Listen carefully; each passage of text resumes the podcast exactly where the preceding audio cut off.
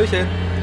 Ich lasse es immer so gern ausfäden. Ich finde, das, äh, da muss man ein bisschen Respekt vor diesem schönen Song haben. Na gut, egal. Herzlich willkommen zu einer weiteren Folge Badabinge, dem kleinen, aber feinen Serienformat eures Vertrauens. Und heute haben wir einen, ja, ganz interessanten Gast. Und Oh, ein, danke. Hoffentlich.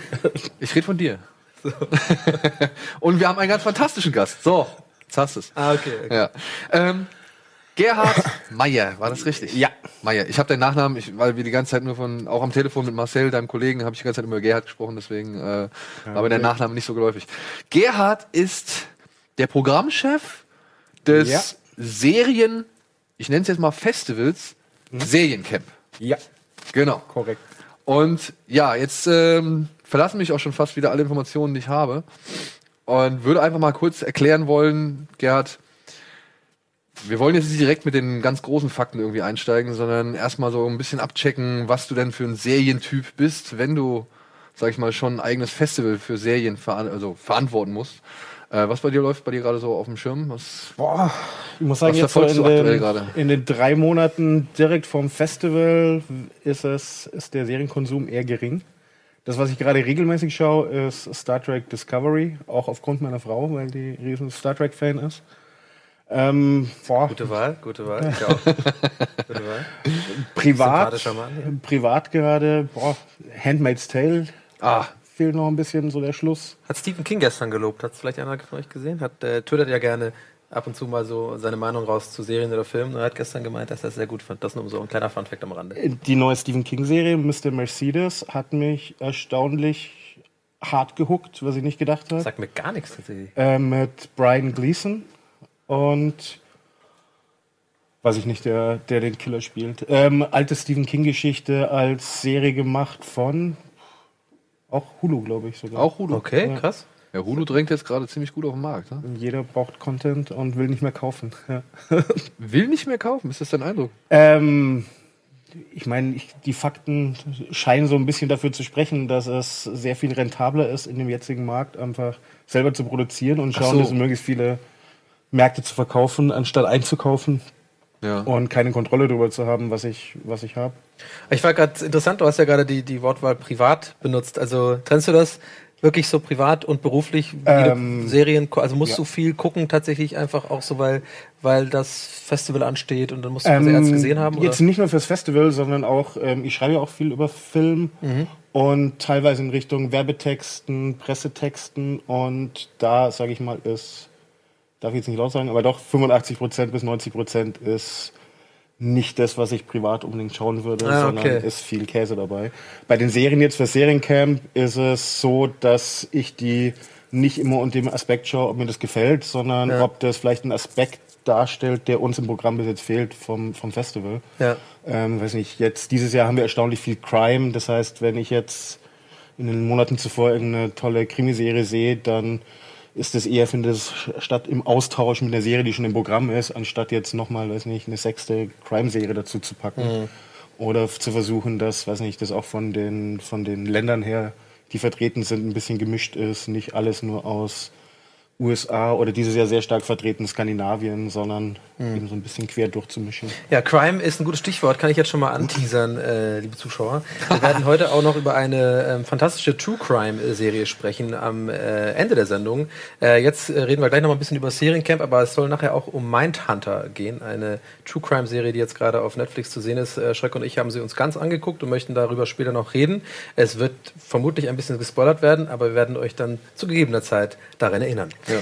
Weiter geht's. Seriencamp. Erzähl mir doch mal, ich frage Ja, mal ganz ich würd gern mal wissen, ich Entschuldigung, wenn ich dich jetzt hier- wenn ich eine Frage stellen wollen würde. Ja. Ja, aber wir reden ja gleich noch über Seriencamp. Ich würde jetzt erst noch mal gerne wissen, was für dich so eine richtige Gülle-Serie ist. Also so. Boah. Ich meine, man kann ja hier Namen nennen, aber also es geht ja jetzt nicht um den, es geht ja jetzt nicht um den Anbieter, sondern es, es geht halt um, Um die mal, Art was du so, was, du, was nicht so dein Fall ist, wo du halt sagst, ey, das finde ich eigentlich ziemlich scheiße. Boah, privat muss ich sagen, für mich das typische amerikanische Sitcom-Format ist, habe ich lange Zeit mit religiösem Eifer fast geguckt. Also vor allem so Ende der 90er, als es noch auf Sat 1 immer nachts um. Auf Schlimmer und Ewig so- und sowas hatten wir neulich schon. Ja, so Frasier kam doch dann nachts immer Ja, und ja. die Friends Reruns oder sowas. Mhm.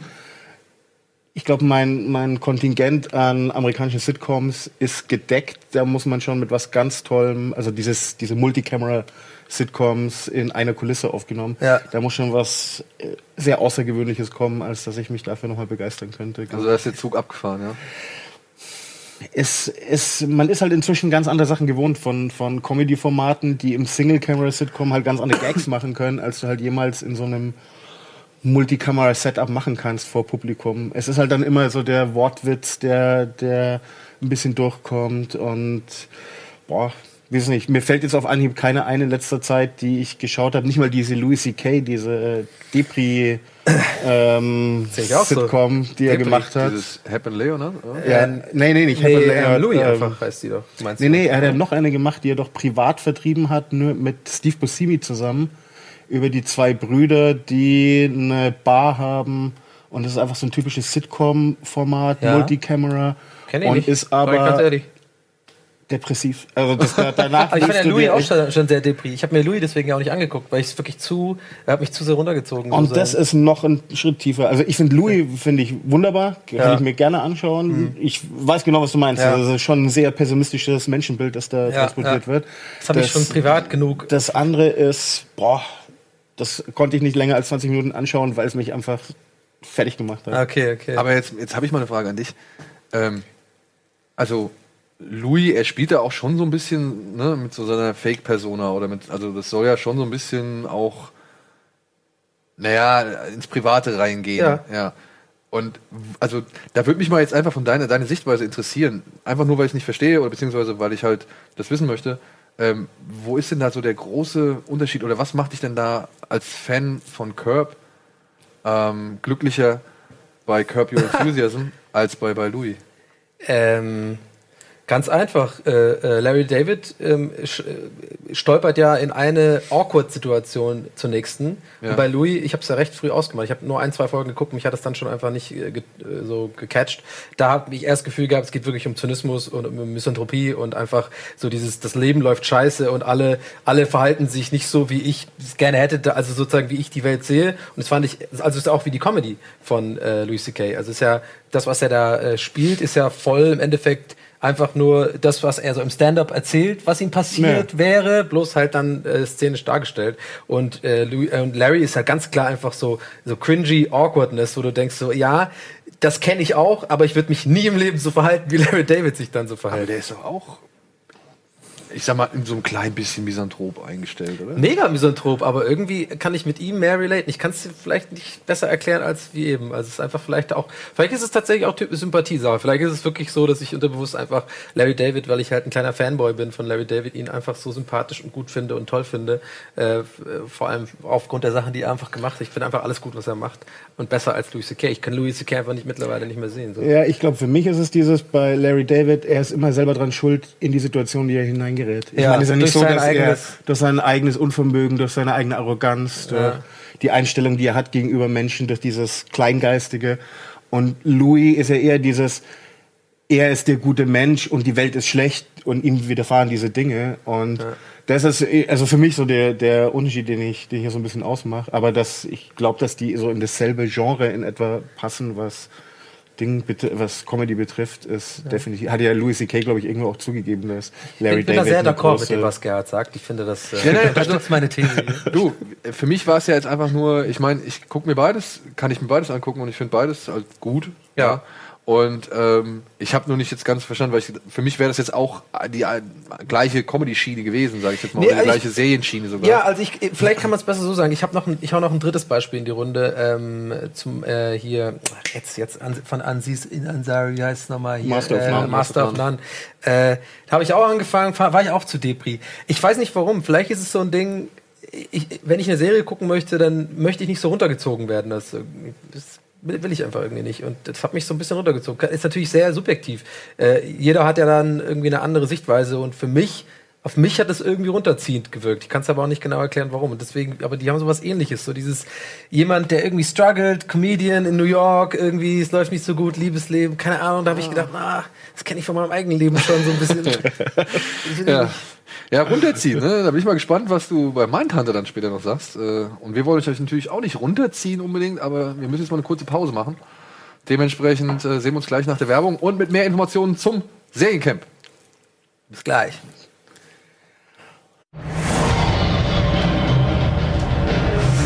So, willkommen zurück. Ergreife ich jetzt einfach mal hier das Wort. Ja? Ja, willkommen zurück bei Bada Binge und jetzt wollen wir mal ausführlich über das reden, weswegen wir uns hier Gerhard auf die Couch geholt haben, nämlich das Seriencamp. Denn, ja, ein bisschen Werbung in einer Sache, eigene Sache können wir ja mal machen. Der Donny und ich, wir werden auch da sein. Wir werden auch campen.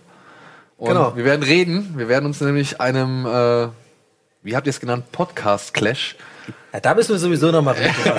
Das hat ja wirklich original, das hat, das hat ja keiner der Teilnehmer verstanden. Original der Blitz noch getwittert, hey, ich glaube, wir verstehen uns, Clash. Also da, da werden wir noch mal gucken, aber es wird auf jeden Fall sehr interessant und wir freuen uns drauf. Wir fahren dahin, genau. Genau, wir fahren hin. Wir sind am. Samstag, dem 28.10. sind wir da. Und äh, wenn ich es richtig verstanden habe, ist es so eine Art, ja, eine Mischung aus Podiumsdiskussion und Serienplausch vor Publikum. Genau. Das Ja. gleiche, glaube ich, wie hier in der Besetzung noch vom Roger, 6K und Blitz und Hier ist es schon Clash, das, das stimmt schon. Also wird immer mehr. Es, was, was wirklich harmonisch begann, wie du vielleicht schon merkst, wird immer mehr zu einem äh, äh, nur noch vor der Kamera funktionieren. Wie Siskel und Ebert.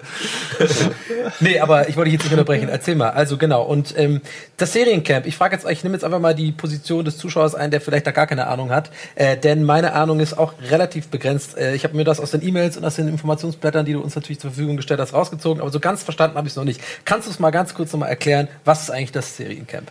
Ähm, Seriencamp ist, Seriencamp Festival jetzt speziell, ist zweieinhalb Tage, knapp 50 Serien dieses Jahr, kostenlos und zusammengestellt aus ungefähr die Hälfte Sachen, die demnächst in Deutschland anlaufen oder gerade angelaufen sind und ungefähr die Hälfte Serien, die noch keinen deutschen Verleih haben, Sender haben, noch nirgends ein Zuhause haben. Ah, okay. Das heißt, es ist also nicht nur für den, ich sag mal, Otto-Normalverbraucher, Zuschauer interessant, sondern auch für eventuell Leute, die sich das angucken und sagen, ah, wir haben hier einen Sender oder wir haben hier irgendwie eine Plattform, da könnte ich mir die eine oder andere Serie vorstellen. Genau, also wir haben letztes Jahr einen Fall gehabt, dass eine Serie, die bei uns gezeigt wurde, danach zu Netflix verkauft wurde, weltweit bis nach Deutschland, weil Oh, in Deutschland die das gesehen haben wir uns auf dem Festival und dann Interesse, genug Interesse da war, dass sagen Deutschland ausgeklammert wurde Welche von war dieser das? Serie.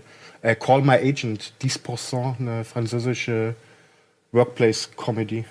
Ach cool, also da sitzen schon auch jetzt mittlerweile, also was heißt mittlerweile, aber bei euch dann auch so die, die, die, die, die, Branche. feinen Herren von äh, Sky, Netflix, Amazon, Prime, keine Ahnung und Hoffentlich dieses Jahr wieder, Ja. ja. Nee, aber ähm, das ist auch ein bisschen der, die Idee dahinter gewesen, die Sachen zu präsentieren, die wir das ganze Jahr über auf anderen Festivals sehen, einzusammeln und dann so ein Best-of-Sampler zusammenzustellen von Serien, die wir finden, dass sie ein größeres Publikum verdienen, aus welchem Grund auch immer. Also, cool. Also ihr seid ein bisschen Kuratoren äh, quasi. auch dann, oder? Ähm, ja, doch. Also wie gesagt, das, was ich vorher gemeint habe, so ein bisschen schauen, dass die Mischung stimmt, dass die, dass wir ein bisschen, wir legen stärker, als wir gedacht haben am Anfang, den Fokus auf Europa.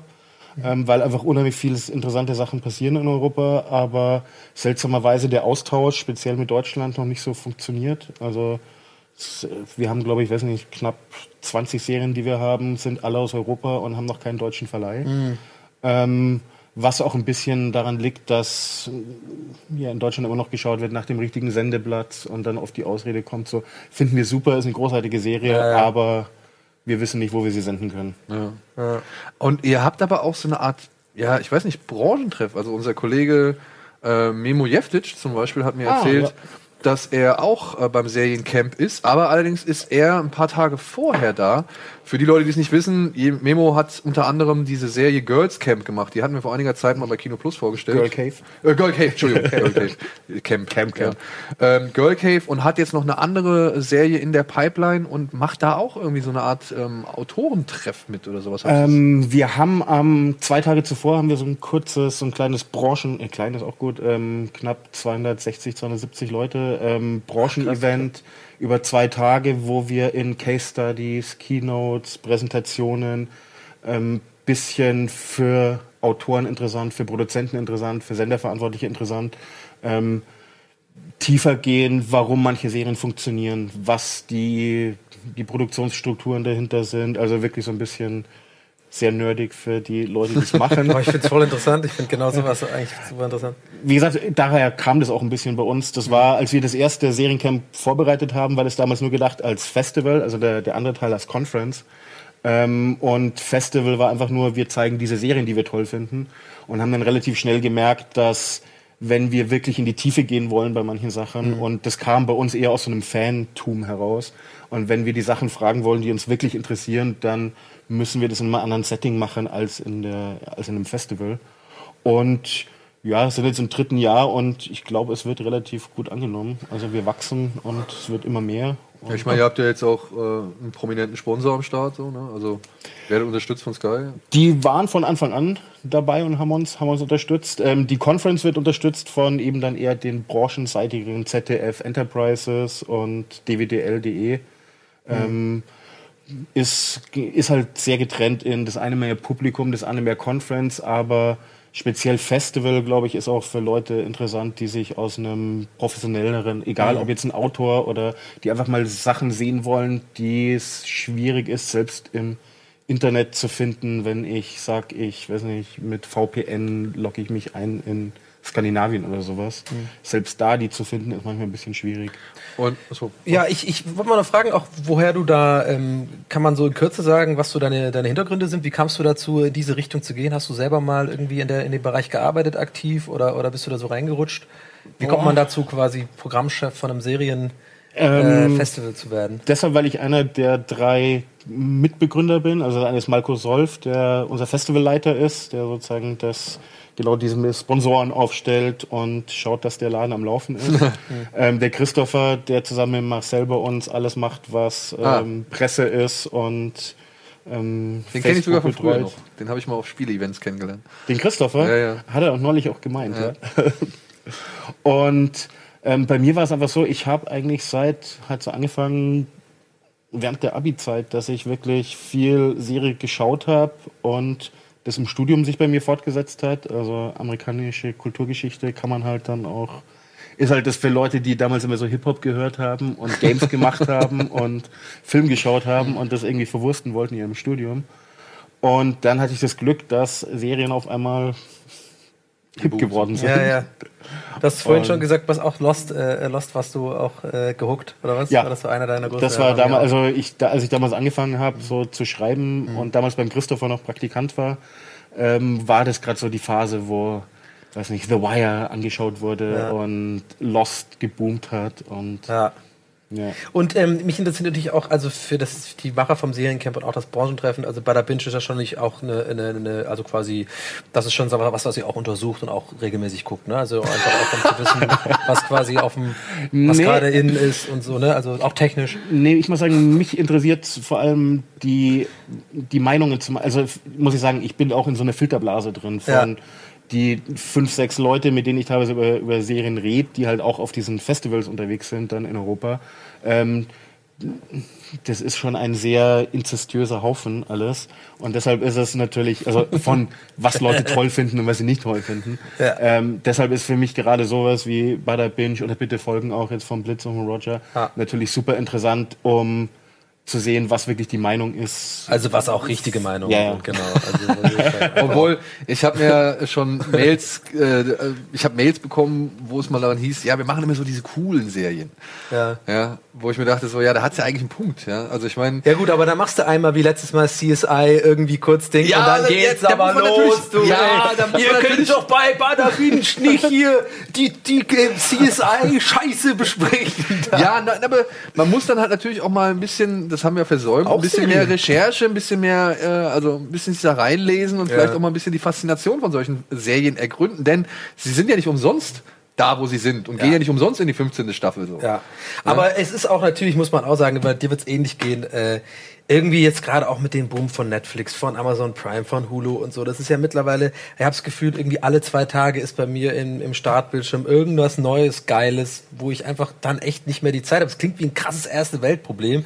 Äh, aber wenn man das ja auch beruflich, wie du vorhin schon sagtest, auch manchmal schauen muss und so. Also äh, Schreck hat ja die No New äh, Stuff Policy. Ja, die habe ich jetzt schon mindestens dreimal gebrochen. Die hat er schon mindestens dreimal gebrochen, ist eh klar.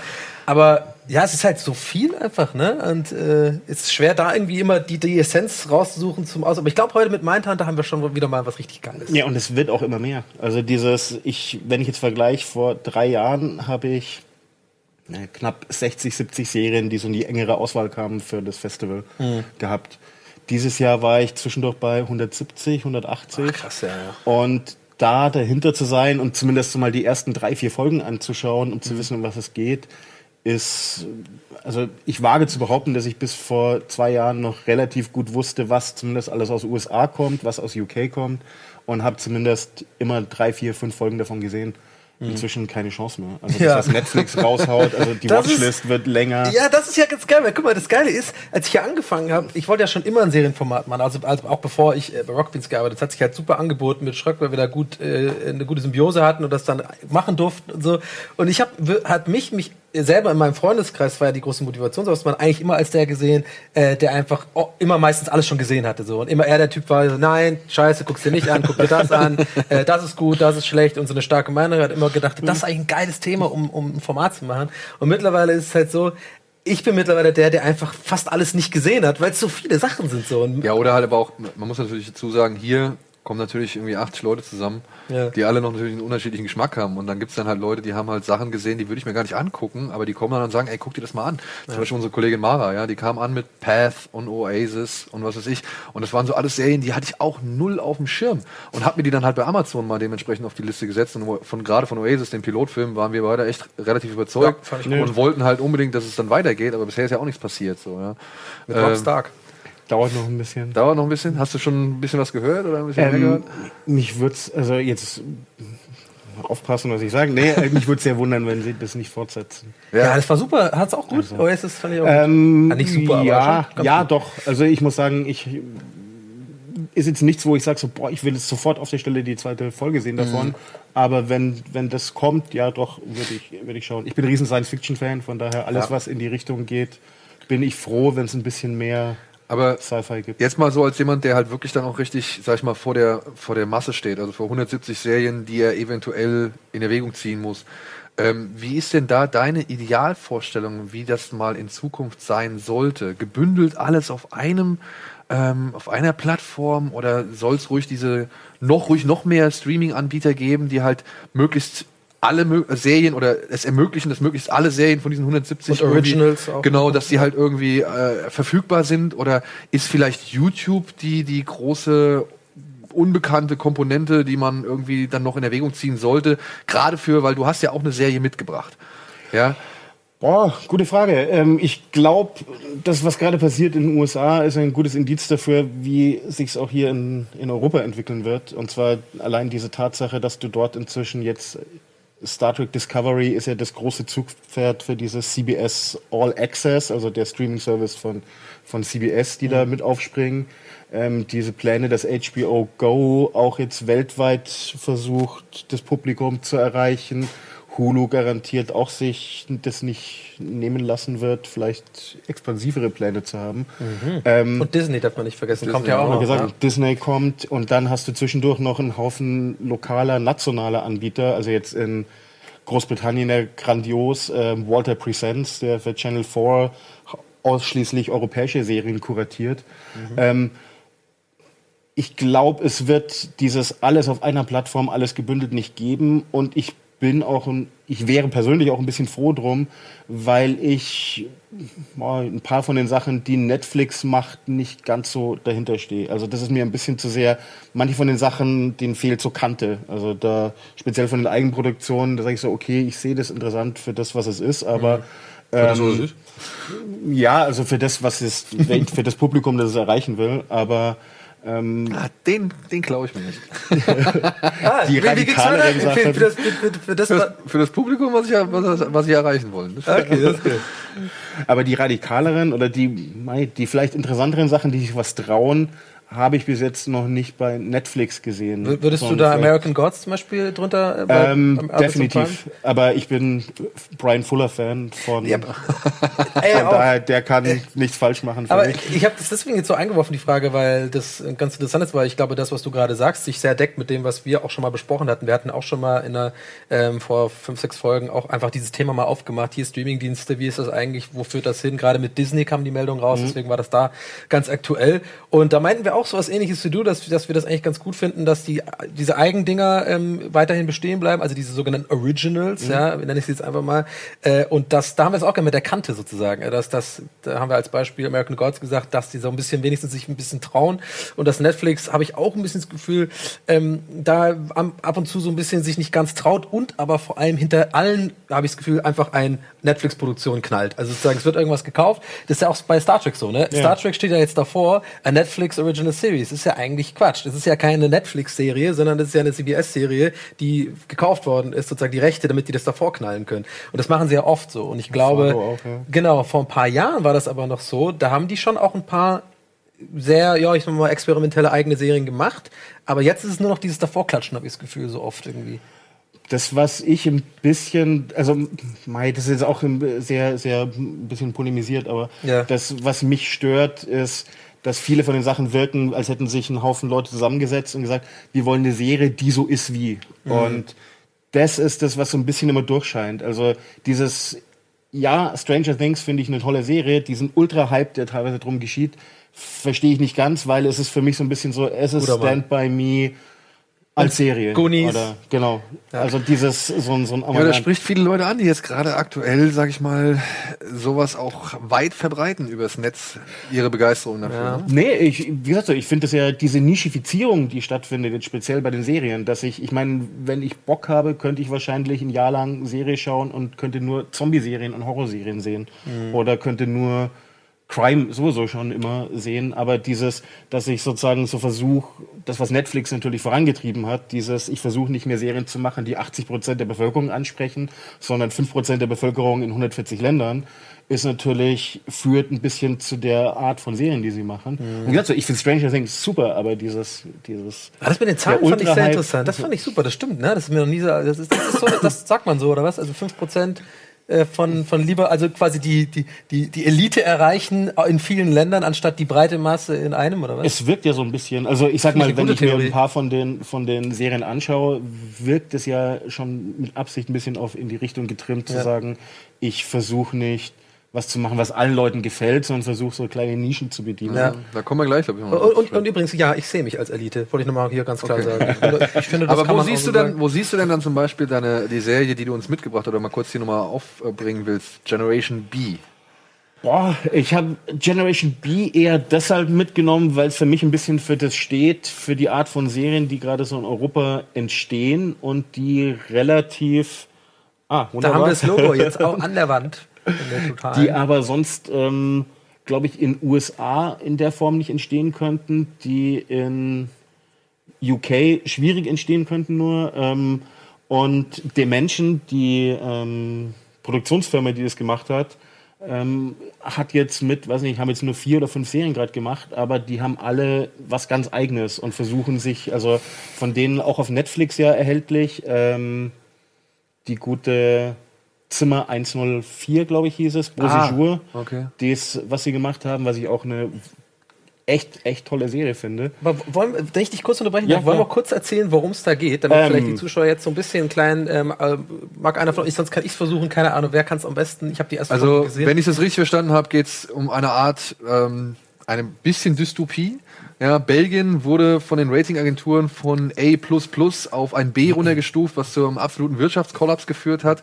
Und jetzt gibt es so einen Konflikt oder so ein, so ein großer Graben zwischen den Babyboomern, die halt ja, auf ihren Wohlstand nicht verzichten wollen, und der Jugend oder den jugendlichen Arbeitnehmern, die, die halt einfach keine Jobs haben und äh, in irgendwelchen ja, Häusern zusammengefärcht, nur durch irgendwelche Planen abgetrennt irgendwie leben müssen und ja, dem ständig irgendwelchen Papieren oder halt Jobs hinterherrennen und sich dann auch wahrscheinlich für, sag ich mal, sehr krude äh, Jobangebote entscheiden müssen. So. Das ist ja eine meiner liebsten Szenen im Callcenter, wo er ähm, westliche Antiquitäten an die reichen Inder verkaufen muss und die ganze Zeit seinen den indischen Akzent nachmachen muss, damit die nicht gleich auflegen. Not bad. Ja, not und, dann, und dann sagt der Typ auch zu ihm so, äh, bitte nicht so rassistisch. und er so, not bad?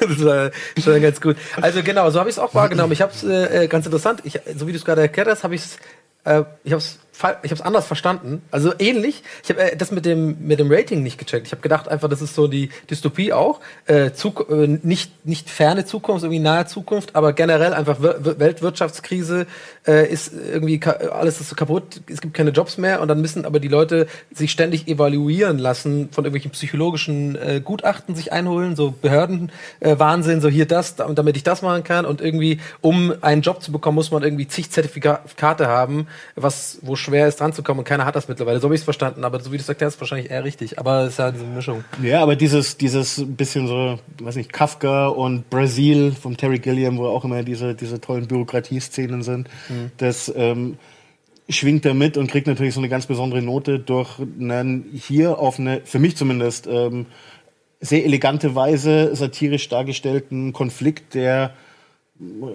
ja, sehr nah ist. Ja, äh, sehr, ja. Sehr nah. ich fand es sehr beängstigend teilweise. Also ich fand es auch, ich hab, wir haben beide die erste Folge gesehen. Ich fand, ähm, mir war es zu weird ein bisschen. Ja. Äh, äh, das ist etwas, was ich wahrscheinlich nicht weiter gucken würde privat. Ganz einfach, weil ich einfach nur subjektiv nicht so ein Fan ja. bin von diesem sehr weirden. So, das ist ja wirklich bewusst schräg gemacht alles. Auch dieser eine Mitbewohner ist auch ganz schräg und und auch der Hauptdarsteller. Äh, ich nehme ich nehm jetzt einfach mal an, dass es der Hauptdarsteller ja. ist.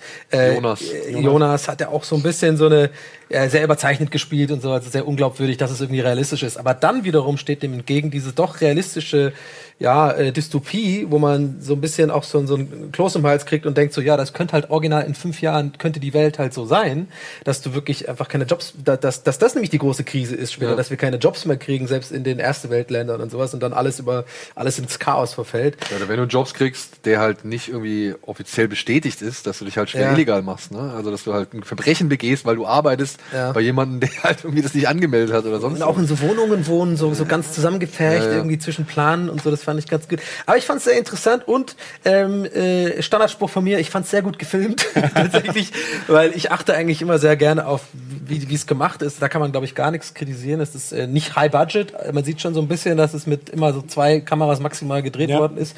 Aber ähm, gut gemacht, gut gespielt. Schräg, keine Ahnung. Wie geht's weiter? Gibt's da, wie viele Folgen hat die Staffel? Ähm, sechs Folgen. Mhm. Wir zeigen drei bei uns und hoffen natürlich, dass das hier, ich nehme an, das wird in Deutschland eine Heimat finden. Ähm, mhm. Ich denke jetzt, egal ob ZDF Neo oder Arte oder so in diese Ecke könnte es. Da könnte, es auch passen. gut sein. ZDF ja. Neo könnte ich mir gut vorstellen. Ja. So um 23 Uhr. Und wir zeigen ja auch gerade die erste Serie, die dieses Produktionsstudio gemacht hat, nämlich José Damour, der auf Deutsch irgendeinen etwas schrägen, dummen Titel bekommen hat. Ah, das wäre ja mal was ganz Neues. Puffmutter, die mit, oder die, ähm, eine Mutter, die einen Puff erbt und dann so eine Art Familiendrama im Rotlichtmilieu, aber auch super also tolle Charaktere und so ein bisschen ungewöhnlich vom Setting her und von den, von den Figuren her. Okay. Hattet ihr das auch äh, gezeigt auf dem Seriencamp? Ähm, nee, das haben wir nicht gezeigt. Wir haben letztes Jahr von denen gezeigt das Beau Séjour. Und wir haben, wir zeigen dieses Jahr noch von ihnen auch auf dem Festival ähm, Team Chocolate. TütKat Chocolate, ähm, auch ein, eine eher ungewöhnliche Serie, von der ich mir auch nicht vorstellen kann, dass das in Deutschland jemand so beauftragt wird. Alles gespielt von Behinderten, die ähm, sich ja fast selber spielen, ähm, arbeiten in der Schokoladenfabrik. Der Neue, der dort ankommt, der so ein bisschen der, der Frauenschwarm ist.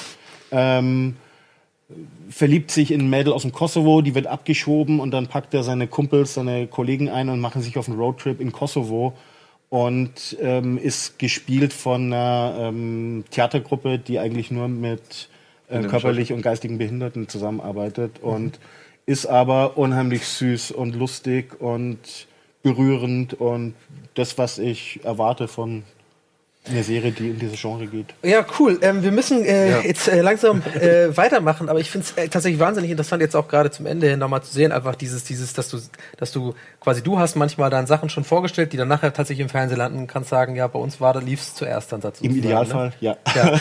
Und ähm, kann man sich denn gerade TV irgendwie dann irgendwo angucken, äh, wenn man jetzt gerade die unsere Sendung jetzt sieht, demnächst irgendwo glaubst du oder im Ja, Serien- Seriencamp, ne? Nach München also kommen, natürlich nach München Seriencamp.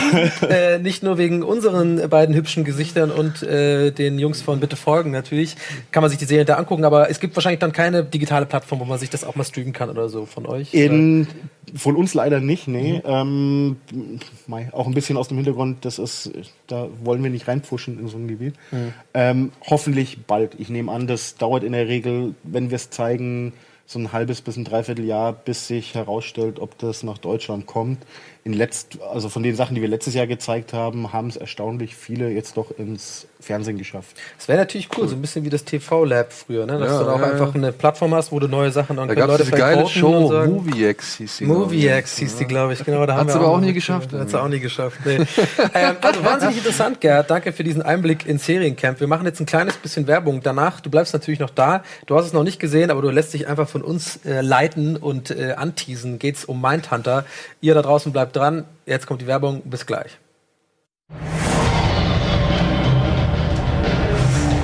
So, da sind wir wieder zurück und weil wir nicht mehr so viel Zeit haben, wir haben jetzt noch ein bisschen viel verquatscht, machen wir jetzt direkt weiter mit einem angebinscht.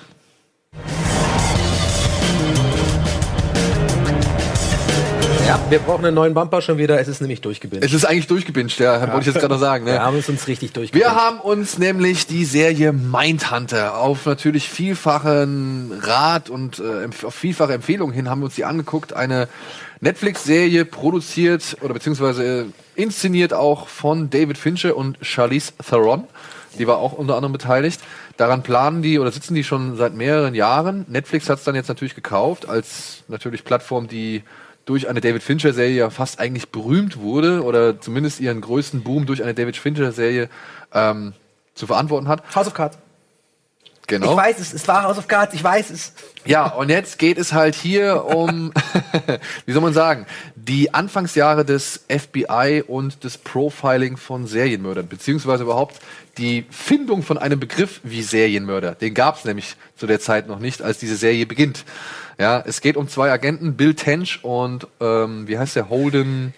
Holden Groff. Ho Äh, nee, Holden der- Ford. Holden Ford, ja. Ja, der Schauspieler heißt Jonathan Groff. Genau, der hat dann bei Glee mitgespielt. Ja. Und ähm, die beiden werden halt zusammengepackt, weil Holden ein zunehmendes Interesse daran hat, naja, sich mit Serienkillern zu unterhalten, um das, diese Informationen, die aus den Gesprächen oder Interviews gewonnen werden, um sie halt auf die Verbrechensermittlungen des FBI zu übertragen und dann halt auch gegebenenfalls Verbrechen vorhersehen zu können. Also das ist eigentlich das große Ziel, dass man halt äh, Serienkiller enttarnt und entlarvt, bevor sie überhaupt irgendwie diese schrecklichen Taten vollführen konnten, zu denen sie halt, oder wegen, der sie halt berühmt geworden sind. Naja, und das sind halt zehn Folgen insgesamt, a ungefähr zwischen 40, 45 Minuten und 50 Minuten so in, in den Dreh rum und wie man vielleicht unschwer erkennen kann, alles doch sehr stilvoll und hochprofessionell in Szene gesetzt. Also wenn man dieser Serie auf jeden Fall was positiv ankreiden kann, dann der Look und die Sorgfalt, mit der diese Se- Serie in Szene gesetzt wurde. Ja, das ist auch, also ich hatte auch noch nie, wie man hier sieht, noch nie eine so lange Liste an äh, Notizen zu einer Serie. Ähm, und äh, ich bin vorhin mal durchgegangen und mir ist aufgefallen, also ich habe das immer beim Gucken sozusagen was aufgeschrieben, mir ist aufgefallen, dass eigentlich fast alles positiv ist. Ähm, der Look, für mich eine der bestaussehendsten Serien der letzten Jahre, ähm, wenn nicht vielleicht sogar eine der allerbestaussehendsten überhaupt. Dieser äh, Fincher hat es sehr gut geschafft, ähm, diesen 50er-Jahre-Look, ähm, den man eigentlich aus Filmen aus den 50ern und 60ern kennt, tatsächlich äh, in, äh, auf die Neuzeit anzuwenden. Er hat sehr viel, was mir sehr gut gefallen ist und was sehr auffällig ist, mit tiefen, äh, mit schärfen Verlagerungen gemacht.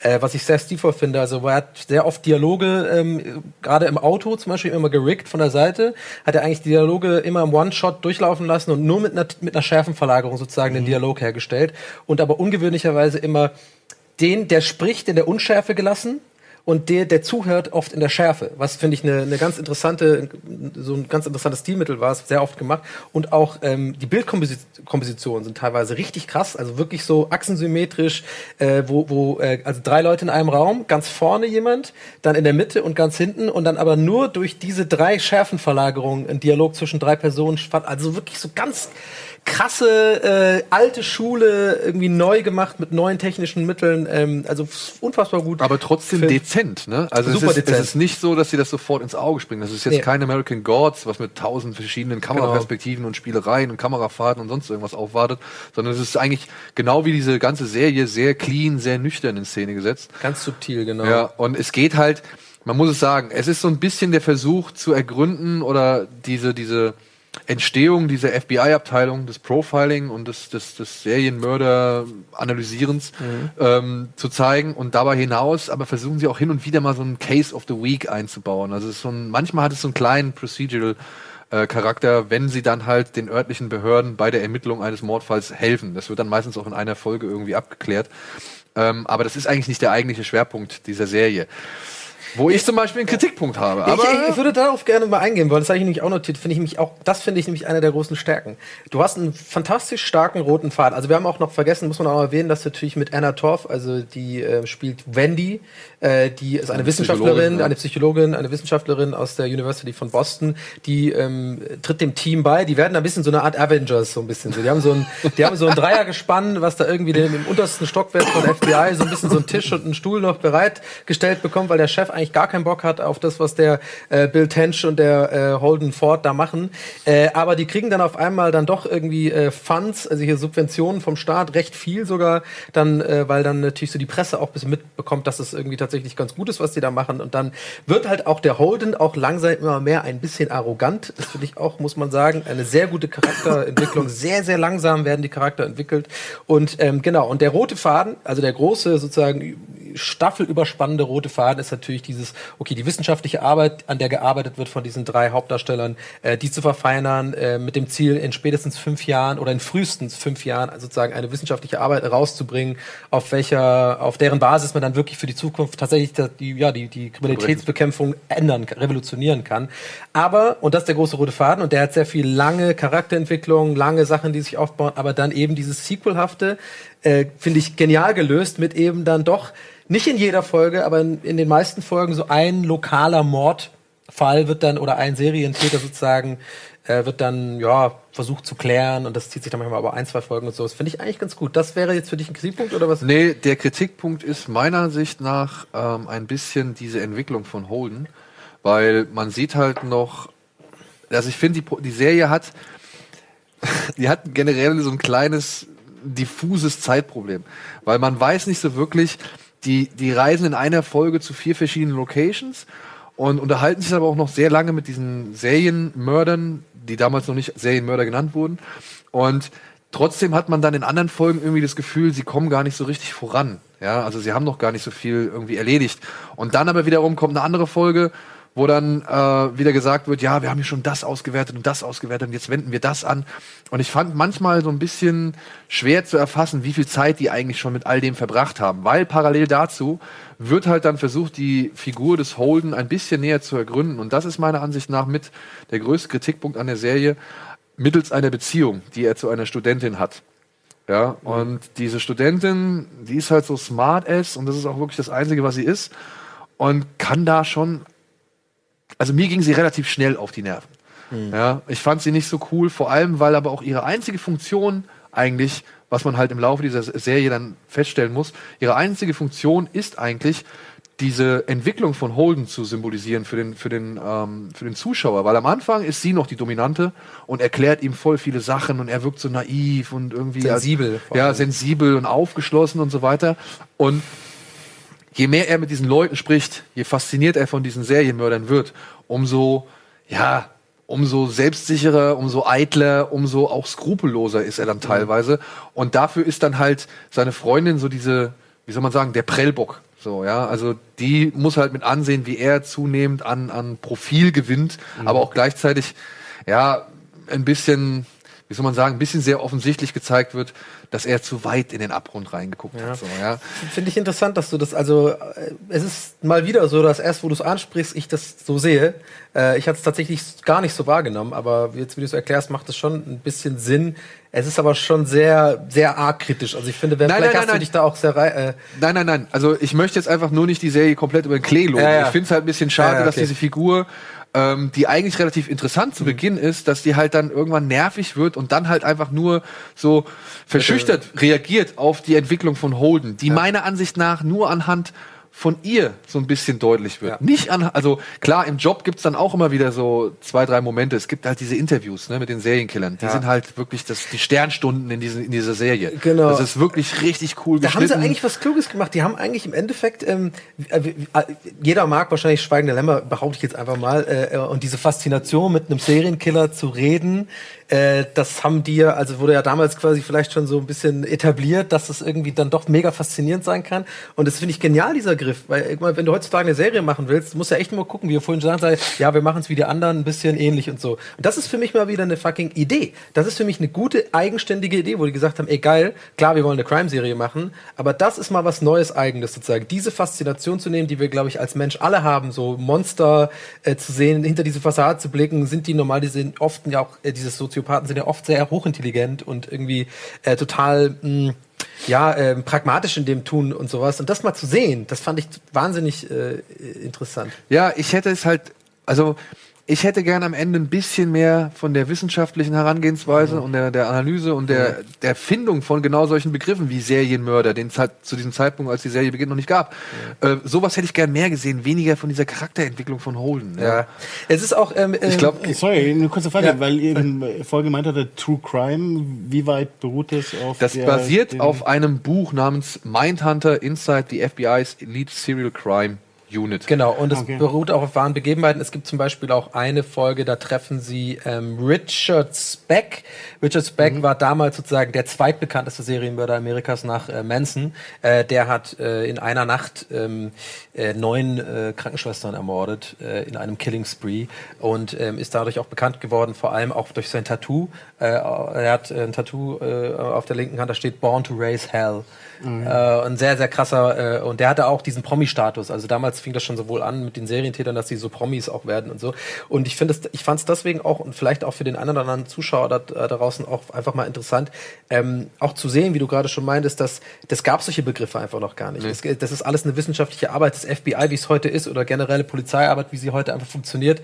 Äh, selbst in den unteren sozusagen Polizeiebenen ist ja total wissenschaftlich. Das war aber damals null so. Die hatten Motiv, äh, Liebe, keine Ahnung, Ehe, Ehestreit, Gelegenheit. War's. Genau, Gelegenheit und dann war's es. Und das haben wir noch vergessen auch zu erzählen, dass die beiden, also ähm, Holden Ford und äh, Bill Tench, der ja übrigens, da, zu dem kommen müssen wir auch noch gleich kommen, eigentlich der geheime Favorit, also der, der, Ja, der beste Charakter der Serie ist, Ja. der ist übrigens gespielt von Holt. Ähm, McCallany, äh, den kennt man natürlich auch von Fight Club zum Beispiel. Ähm, Sein Name war Robert Paulson. Genau. Und äh, der spielt ihn nämlich fantastisch. Und die beiden sind ja unterwegs, äh, sozusagen machen Roadwork, heißt das. Ähm, also die gehen von Kleinstadt zu Kleinstadt in Amerika und bringen normalen Polizisten, ähm, ja, sagen wir mal, die, die Basics bei der wie man einen sozusagen, wie man Tatorte behandelt, wie man quasi äh, Mörder sucht und sowas und bringen denen sowas bei wie Motiv und sowas. Und ähm, das haben die quasi am Anfang genommen als Mittel zum Zweck sozusagen überall durchs ganze Land zu fahren und eben auch mal die ein bisschen so nebenher diese kleinen äh, Serientäter sich so abzugreifen. Denn, und das finde ich auch interessant, das muss ja wohl Sodom und Gomorra gewesen sein, bevor es sowas gab. Es gab so viele in Amerika, vor allem Serientäter, die total ungestraft davongekommen sind einfach. Oder die irgendwie nur wegen einem Mord dann zwar lebenslänglich verhaftet worden sind, aber dann die weiteren 30 war dann egal. Ja, ja, der ist eh, dann kriegt er halt 20 Mal lebenslänglich und so. Und das, äh, dass die dann daraus so eine Witsch- anfangen, so eine Wissenschaft zu machen, einfach ähm, auch, du siehst in den 70er Jahren, dass die Leute auch die Frauen-Männer-Rollenverteilung ist doch total strikt und die Leute, auch wie im Flugzeug wird noch geraucht und Whisky Oh, getrunken ey. und so. Und das ist alles noch so eine ganz Tench, andere Zeit. Der Tench raucht wirklich in eine Kippe nach der anderen, geil. egal wo. Ja, Das Ja. ist halt einfach nur herrlich Man anzusehen. kann überall rauchen und so, ja. Ähm, also das, das vielleicht noch dazu gesagt. Also es gibt diesen einen, diesen Mini-Strang, dass die halt da überall durch die äh, Gegend fahren. Und ja, Bill Tench, was sagen wir zu ihm? Großartig. Also ich finde, Großartig. also das ist meine Lieblingsfigur in dem Ja, ganzen, ab- in dem ganzen Bereich. meine auch. Weil er selbst halt auch nicht einwandfrei ist, aber äh, versucht natürlich nach diesen alten amerikanischen Schein nach außen zu wahren. Strong Silent Type. Ja, ist ja, und Äh, der ist halt cool. Und der, also auch die Konfrontation, ich finde halt cool, die, die diskutieren, wenn dann in der Serie, über die Herangehensweise an ihren Job und die Sichtweise und nicht so, dass er hinkommt und ja, immer die ganze Zeit den alten, erfahrenen raushängen lässt Mhm. und den anderen so klein machen möchte, sondern sie gehen halt wirklich, konzentriert sich, wenn ihre Diskussionen, wenn sie Diskussionen oder Streit haben, konzentriert sich das meistens auf die Arbeit, die sie halt ausführen. Mhm. Genau. Und da geht's dann nicht darum, dass er mehr Erfahrung hat, sondern halt einfach, dass er eine andere Sichtweise hat. Und das fand ich halt schon auch sehr, sehr cool. Das finde ich interessant, das würde ich jetzt doch gerne, weil ich jetzt ähm, zur Zeit ja gerade angeschaut habe, das Manhunt, also die Story mit Sam Worthington über die Jagd nach dem, nach dem Unabomber. Und das ja sehr ähnliche Themen und so auch um diese Dynamik geht Ja. dann zwischen den Leuten. Da kommen auch wirklich, ähm, die unterhalten sich auch mit diesem Edmund Kemper zum Beispiel. Das ist auch noch ein Serienkiller, der bekannt worden ist. Und jetzt muss ich mal einen schnellen Spoiler einrufen. Die, die, die, komm schnell, schnell, schnell. Gott. Ähm, die letzte. ja, Ähm, die Serie thematisiert ganz, ganz leicht. Gibt immer am Anfang so einen kleinen Foreshadowing, äh, so ein kleines Foreshadowing ab über den diesen BT, BTK, Bind, Torture, Kill Mörder. Okay. Den es ja auch, der halt neben Manson auch eine der bekanntesten Serien Das wusste ich nicht mal. Das ist, wo, Das woher ist der weißt du? Typ am Anfang, der, Der, der, der immer, ja, der- aber ich wusste nicht, wer das ist. Ja, Woher das- weißt du das? Naja, weil man kennt, ich kenne halt diesen Bind Torture Kill Film halt unter anderem. Ach, ich nicht. Ich, ich wusste, ich dachte, dass dieses Vorschau-Ding kommt, kommt, jede Folge kommt ein Vorschau-Ding. Jede Ja. Folge ist am Anfang, äh, meistens, manchmal nur 20 Sekunden, manchmal fast aber auch nicht Minute. immer geht's darum. Aber dieser Ja. Killer wird halt immer öfter gezeigt Ja, und es zielt halt irgendwie darauf ab, dass das vielleicht so der große Gegenspieler in der zweiten Staffel sein wird. Ja. Aber jetzt Spoiler vorbei, wir müssen auch zum Ende kommen. Aber es Äh, wird auf jeden Fall, den Spoiler müssen wir kurz laufen lassen, es wird auf jeden Fall, und das ist nämlich meine einzige, wie man glaube ich schon merkt, mag ich die Serie total gerne. Ich kann sie auf jeden Fall absolut empfehlen, uneingeschränkt. Aber, und das müssen wir im Spoiler lassen, ich finde, das Einzige, was man wirklich kritisieren muss, ist das Ende. Ich war sehr enttäuscht vom Ende, Ja. weil, Alter, kein richtiges Ende. Das ist einfach nur mal, das äh, arbeitet auf einen Climax hoch. Du denkst, okay, irgendwas passiert da. Es passiert aber original nichts. Das Ende ist einfach dann so, wer, also es ist quasi die, das Ende der letzten Folge ist wie quasi das Ende von der achten oder siebten Folge oder irgendwie von der zweiten Folge. Es ist nicht Und es wirkt schon ein bisschen kalkuliert. Als hätten Ja. sie gewusst, okay, wir machen das jetzt und wir wissen, ihr wollt eine zweite Staffel haben. Ja. also es ist schon clever. Ich will, ich will mal weiterschauen, aber ein Cliffhanger wäre geiler gewesen. Irgendwie vielleicht. Ja, der Tod des Cliffhangers bei Netflix ist ja so ein bisschen auch die Diskussion, dass die es so ein bisschen ja ausfaden lassen und gar nicht mehr so drauf setzen. Ja. ja, wer weiß, ne? Vielleicht gibt's ja keine zweite Staffel oder. Aber wohl, das ist einfach ein Ende, das ist einfach kein richtiges Ende. Ja. ja. Naja, gut, aber wir, wir, äh, ein kleines Mini-Fazit. Äh, Empfehlst du es? Ja, ich empfehle es. Ich auch. Ich empfehle es. Absolut. Ja, weil es halt wirklich auch hochwertig gemacht ist, es ist gut gespielt. Es, ist, es liefert trotzdem einen interessanten Einblick in eine Zeitepoche, die man eigentlich gar nicht so thematisiert sieht, Genau. weil all das, was man da sieht, das benutzen andere Crime-Serien heutzutage als Basis. Genau. Ja, und das finde ich halt schon cool, das zu sehen. Ich hoffe halt, dieser wissenschaftliche Aspekt wird noch weiter ausgebaut. Genau, und wer auf amerikanische Motels und Diners steht, auf diese romantische, äh, an den Kleinstädten und sowas, der wird diese Serie lieben. Mich habt ihr überzeugt. Gerd, äh, vielen Dank, dass Vielen, du da vielen Dank, warst. ja. Äh, vielen Dank für diesen Danke, Einblick dass ins Seriencamp. Ja, sehr, sehr gerne, immer willkommen. Wir sehen uns ja am Samstag schon äh, auf der Bühne. Definitiv. Ähm, auch äh, an euch alle, die da vorbeikommen in München. Äh, wir sehen uns am Samstag. Ansonsten sehen wir uns in zwei Wochen wieder mit einer neuen Ausgabe bei der Binge. Die Serien, die wir da besprechen, werden wir noch intern besprechen und Ah, es euch wird Stranger- frühestmöglich Es wird Stranger Things sein, komm mal und jetzt viel Spaß mit Nerds an Herz in einem Halloween-Special. Bleibt also dran, es wird gekocht und gegessen, es wird fantastisch. Wir sehen uns in zwei Wochen wieder. Danke Gerd, danke Schröck. Tschüss.